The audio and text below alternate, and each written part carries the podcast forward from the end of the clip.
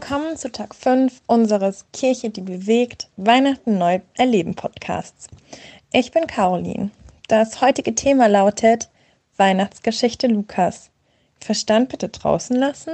Wie oft haben wir diese Weihnachtsgeschichte schon gehört? Selbst wer sonst vielleicht nicht in die Kirche geht, kennt diesen Bibeltext doch. Maria erscheint ein Engel und er verkündet ihr einfach so, hey, by the way, du bist schwanger, auch wenn du noch Jungfrau bist. Und den Sohn, den du gebären wirst, das ist übrigens Gottes Sohn. Dann, um einer Volkserzählung, Erfolgszählung nachzugehen, packen sie ihre sieben Sachen, machen sich auf eine Reise nach Bethlehem und gebären dem Sohn Gottes.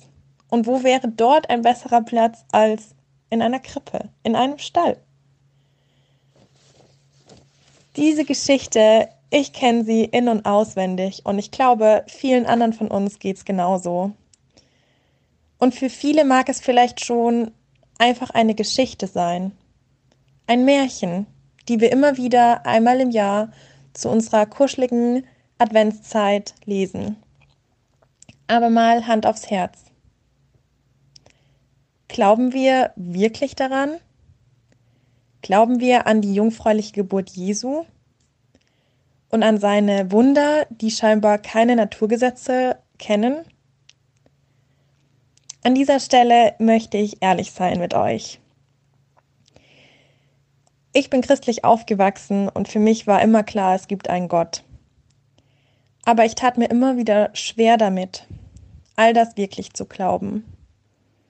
Als ich dann irgendwann mein naturwissenschaftliches Studium anfing, wurden die Zweifel an solch einen wunderverbringenden Jesu größer. Und ich wollte und ich konnte einfach meinen Verstand nicht ausschalten. Aber das Coole daran ist, das müssen wir auch gar nicht. Und das durfte ich selbst erfahren. Wir dürfen an Gott zweifeln und Dinge hinterfragen. Gott kennt unser Herz wie kein anderer. Und ihm ist Ehrlichkeit und Nähe und die Beziehung zu uns wichtiger, als dass wir ihm irgendwas vorspielen, sei es ein ein starker, überzeugter Glaube. Meine Geschichte ging so weiter, dass ich irgendwann Gottes Existenz ganz hinterfragt habe. Ich habe von Null an angefangen. Ich habe mir Fragen gestellt und ich habe doch immer wieder auch Gott Fragen gestellt.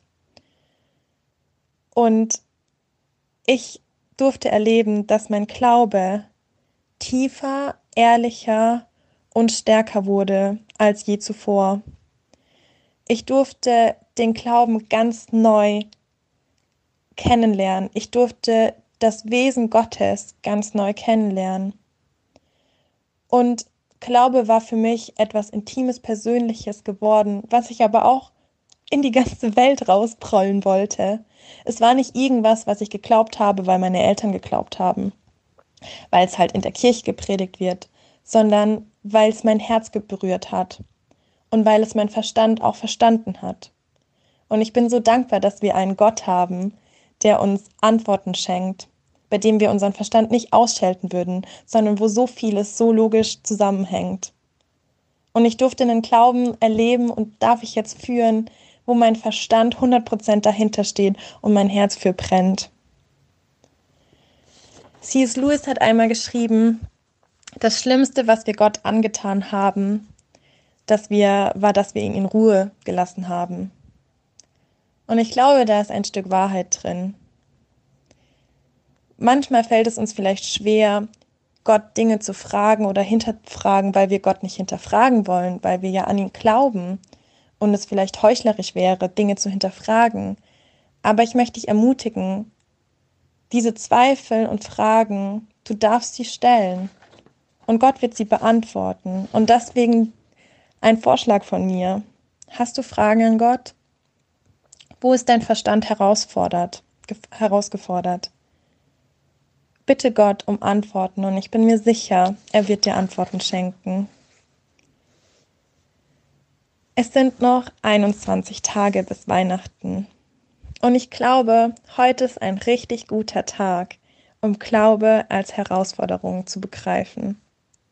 Wir wollen Weihnachten neu erleben.